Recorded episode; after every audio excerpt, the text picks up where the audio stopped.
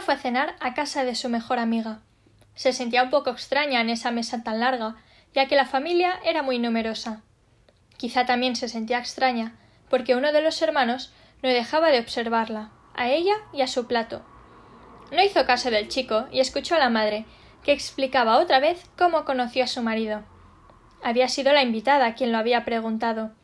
No les importó compartirlo con ella, pues sentían que era parte de la familia. En medio del relato, aquel hermano que la había estado observando se levantó bruscamente y abandonó el comedor. Mal educado, pensó Julia. ¿Cómo podía marcharse así, sin más, en el momento en que su madre relataba el pasaje más bonito de su historia de amor? Nadie dijo nada, lo que a Julia le extrañó.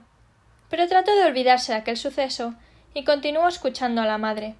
Embobada, se acercó el tenedor a la boca y falló, ensuciándose la mejilla.